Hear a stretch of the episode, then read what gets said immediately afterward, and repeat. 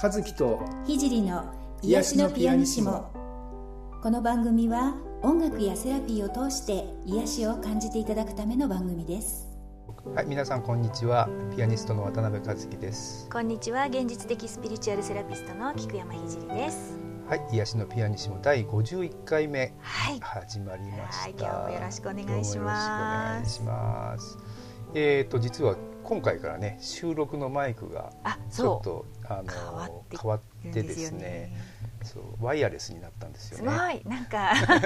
なんかあの今までのこうね大きいマイクスタンドマイクスタンド、ね今までねマイクスタンドをこうつけてあのがとがっちりしたマイクに向かったマイクに喋ってて、やっぱりそれなりにこうテンションが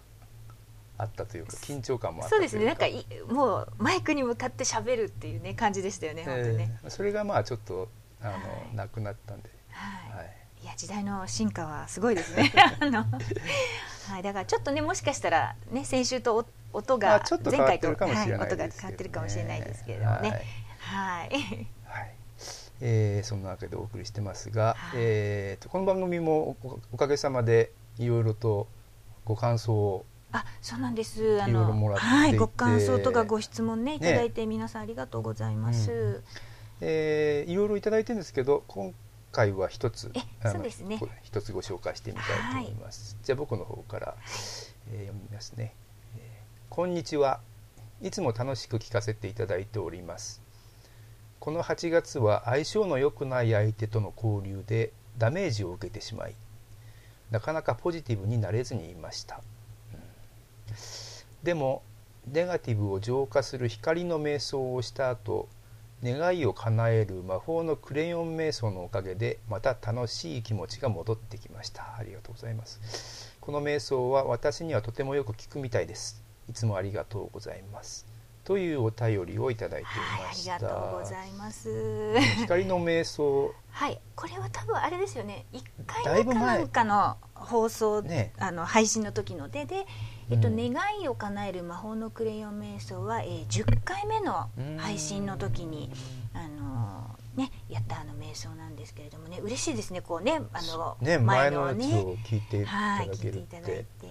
あの、ね、毎回ちょっとずつこう違う瞑想にしてるのでねぜひぜひまたこうお気に入りのとかねある方もいらっしゃるかもしれないですけどそうですうんあのね、こうやって気持ちを立て直したりするときに使っていただけるのはもう本当嬉しいです。本当ありがとうございます。すね。僕も実はねこの間その初期の頃の,、はいはい。あの配信をちょっと聞き直してたんですけいど 恥ずかしい。えーやっぱりいろいろ思うとこありました。くれました。いやいやもう毎回ね全力投球なんですけどやっぱり振り返るとちょっとこう恥ずかしい時ありますよね。いやいやいやいやいや。そんなことで。めげずに続けていきたいと思いますけれども。はいはい。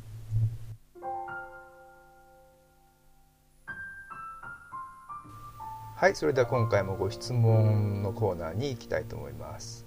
えー今回はですね、えーこんなご質問をいただいております。新月に願い事を書くと叶いやすいとか聞きますが実際に紙に書いたり肯定した書き方など工夫しなければかなか叶わないのでしょうか、はい、私はネガティブな性格なので肯定的な書き方がどうしても浮かびません。良い方法はありますか？というご質問でした。はねありがとうございい、ます、ありがとうございました、はい、言いますよね。よくねこう新月はやっぱりこう新しいこうスタートのね、うん。タイミングなので、えーそれを応援してくれるねこうエネルギーがあるってこう、まあ、言われていてあの願い事いっぱいこう紙に書きましょうとかね あの、うんうん、よくネットとかでもね見ますけれどもあのどうですか？和樹さんはやっぱり願い事こう書いたりするいや書いたことってないですね。ない。ないしあんまり願い事って言われても、うん。あんまりさすが。さらに、なんか、うん、特にそう淡々とそう淡々と毎日生きてるので 素晴らしいです。ねえいやいやそうなんですよねあのまああのまあ紙に書くのはねあのいいってまあ言われるそじゃあなんでかっていうと、あのやっぱこれ潜在意識とすごく関係してると思うんですね。であの紙に書くっていうのはこう明確にする、ね、こう自分の意図を明確にするためですよね。なるほど、うん、あの私たちのこう頭の中のこう思考っていうのは常にこう揺れ動いていて、こうかなと思うとあこっちかなって思ってみたりこう言葉にしないレベルあの非言語っていうのかなのレベルでこう結構揺れてるんですよね。はいはいはい。うん、だからそれをこう言語化して文字にするっていうことでこう確実なものとしてこう視覚的にも認識できる、視覚化するっていうのがやっぱり大きいかもしれない、ね、大きいです大きい、うん。うん、だから逆に絵とかでもいいかもしれないですよねこうね。うんうんうん。あのよくビジョンボードって言ってこうほら写真を貼ったりして願いが叶ったこう例えば海外のどこどこに行きたいみたいなこう写真を貼ったりするビジョンボードとかもありますけどそれも同じでこうあの言語化そして、えー、視覚化するっていうことですよね。だからあのどうしてもね文字に書かないとダメっていうわけではあのないんですよね。あの文字に書かなくてもものすごくはっきり言語化できてたりもしくはその意識化あの視覚化がねできているとあの願いは結構ヒュヒュッとこう叶うので、うん、まあ、ただこの文字にしていくとかねその視覚化あの絵にしていくとかねそういうプロセスを含めてこう潜在意識にとっても深く入っていくのでより効果的ではあるのかなとそういう手間をかけるっていうことでより深くこう心に刻まれるっていうことはねあると思うんですよね。であの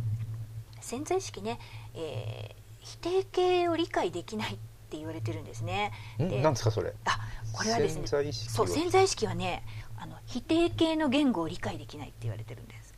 う。ん、だから例えばここにねあのご質問で、えー、肯定的な書き方がどうしても浮かびませんってなったんですけど、これはねやっぱり、ね、ちょっと訓練が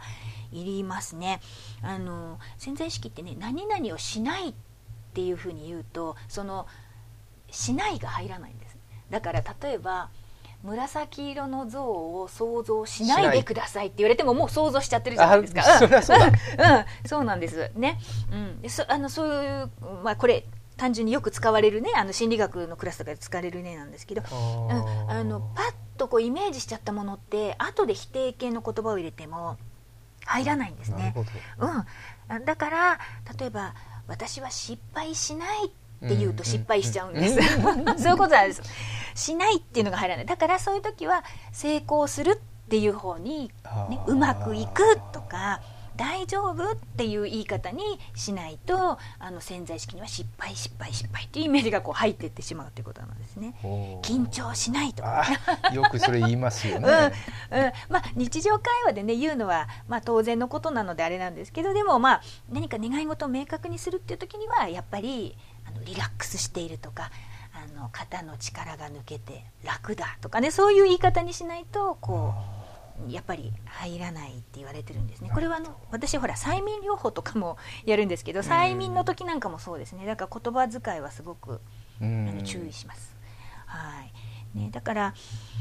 あとねまあ、あと言葉でねどんなポジティブな言葉をこう使っても意識の中にきっとダメに違いないって こうあの思い込みがあるとねやっぱそやっぱそっちが実現しちゃうんですよね。こう、ね、潜在意識は嘘を見抜くっていうか嘘はつけないっていうか騙せないのであの自分の本心。だから、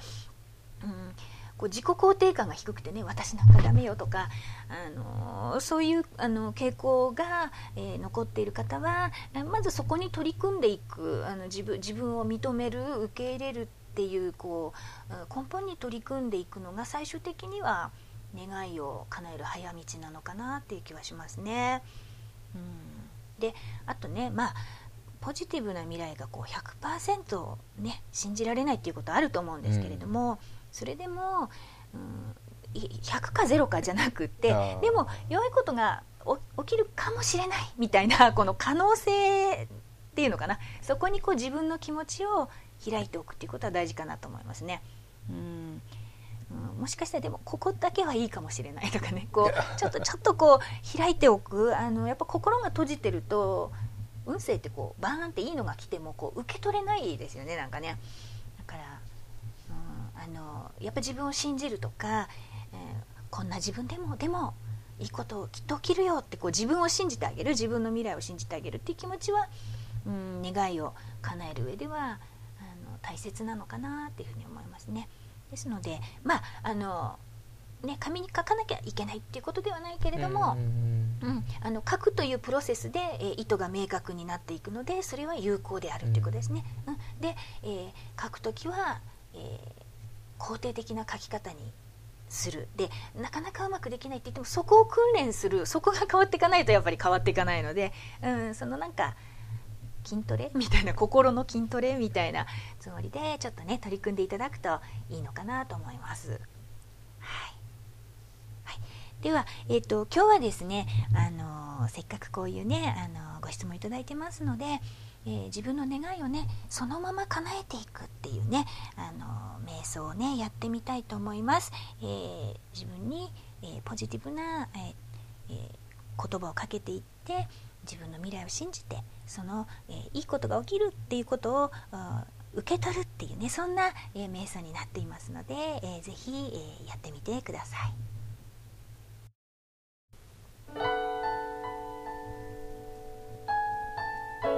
まず姿勢を整えましょう。椅子に座ったりあぐらをかいたりまたは床に横になっても構いません。背筋をスーッと伸ばして椅子に座っている方は足の裏をぴったりと床につけましょう。その姿勢で楽に呼吸をしましょう。自分のペースで少しいつもよりゆっくり吸って吐いて。息を吐くたびに体にたまったいらないものや心の中にあるモヤモヤしたものが吐く息と一緒にどんどん出ていきます。そして体が楽になっていきます。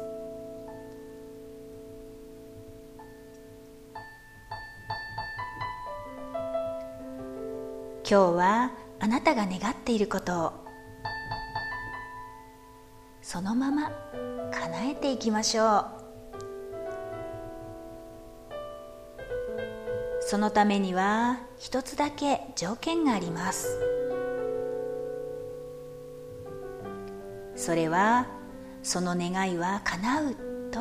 信じることです。宇宙ではあなたの中にある信念がそのまま形になります。ですので何はともあれ願いが叶った状態をイメージしていきましょう。さあではあなたの願いが叶った状態を具体的にありありとイメージしてみましょう。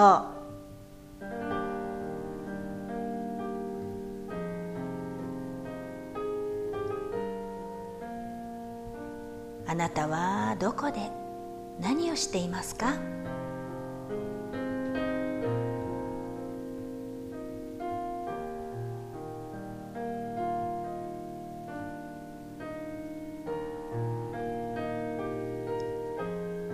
たはどんな格好をしていますか？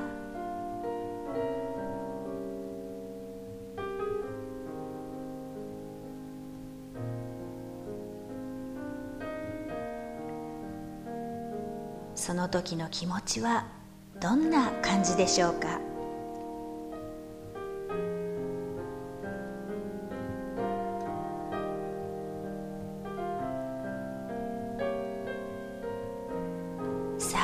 遠慮はいりません。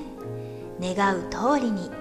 ありありと願いが叶った状態をイメージしてみましょう。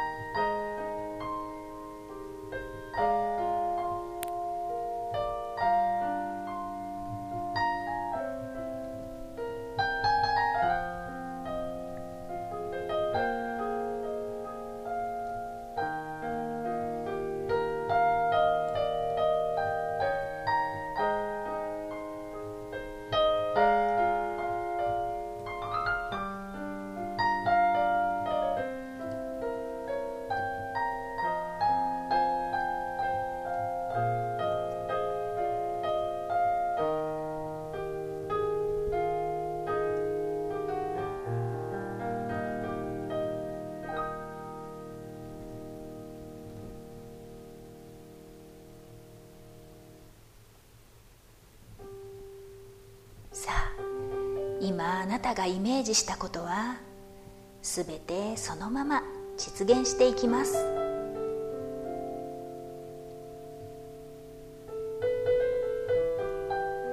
最後の一押しとしてそのイメージを受け入れる言葉を唱えましょう。私は自分が幸せになることを許します。私は自分の願いが実現することを許します。私は自分では計り知れないほどの素晴らしい未来を受け取ります。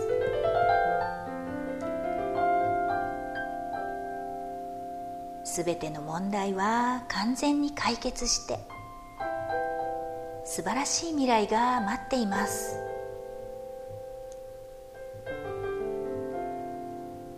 私は思い通りの未来を手に入れてとっても幸せです。私の心は満たされてその幸せを他の人々と分かち合います。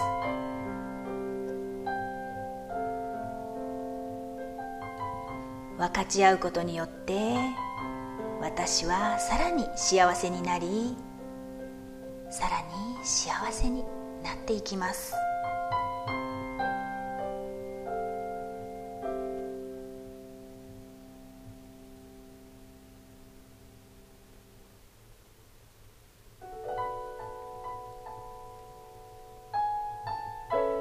それでは体に意識を戻しましょう。まず手首と足首を回しましょう。次に両手の指を組んでうーんと伸びをしましょう。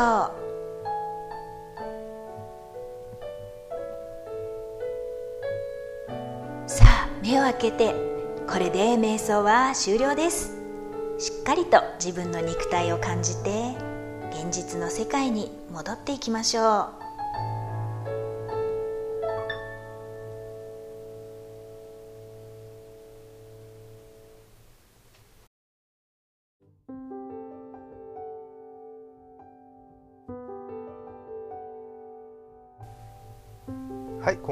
瞑想いかがだったでしょうか？はい。ね、願いをあのそのまま叶える瞑想ということでね、あの本当にねあの意識の使い方ちょっとの違いで、えー、物事って本当変わっていくのでね。あのぜひぜひ自分が幸せになっていいんだ、ね、幸せになるのはそれは実現するんだってね。あのこう自分に言い聞かせて あの自分の、えー、エネルギーフォーカスをそっちの方に向けることでね、えー、ぜひね、えー、いい形で幸せなね未来を引き寄せていただけたらなと思いますのであの繰り返しねちょっとやってみたりして自分にこ